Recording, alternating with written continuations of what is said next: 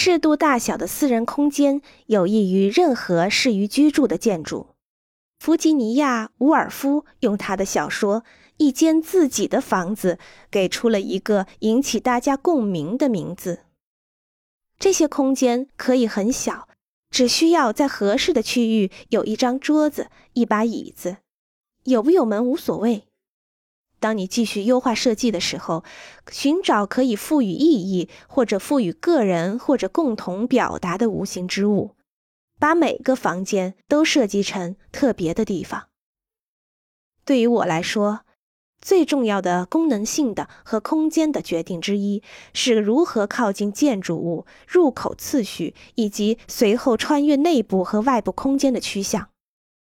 克里斯托弗·亚历山大的经典建筑学手册。一种模式语言中美妙的详细描述了这一次序，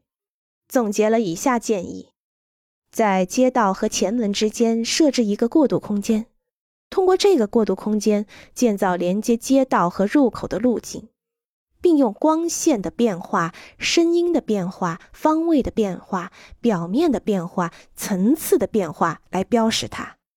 也可以通过大门口来创造范围的变化。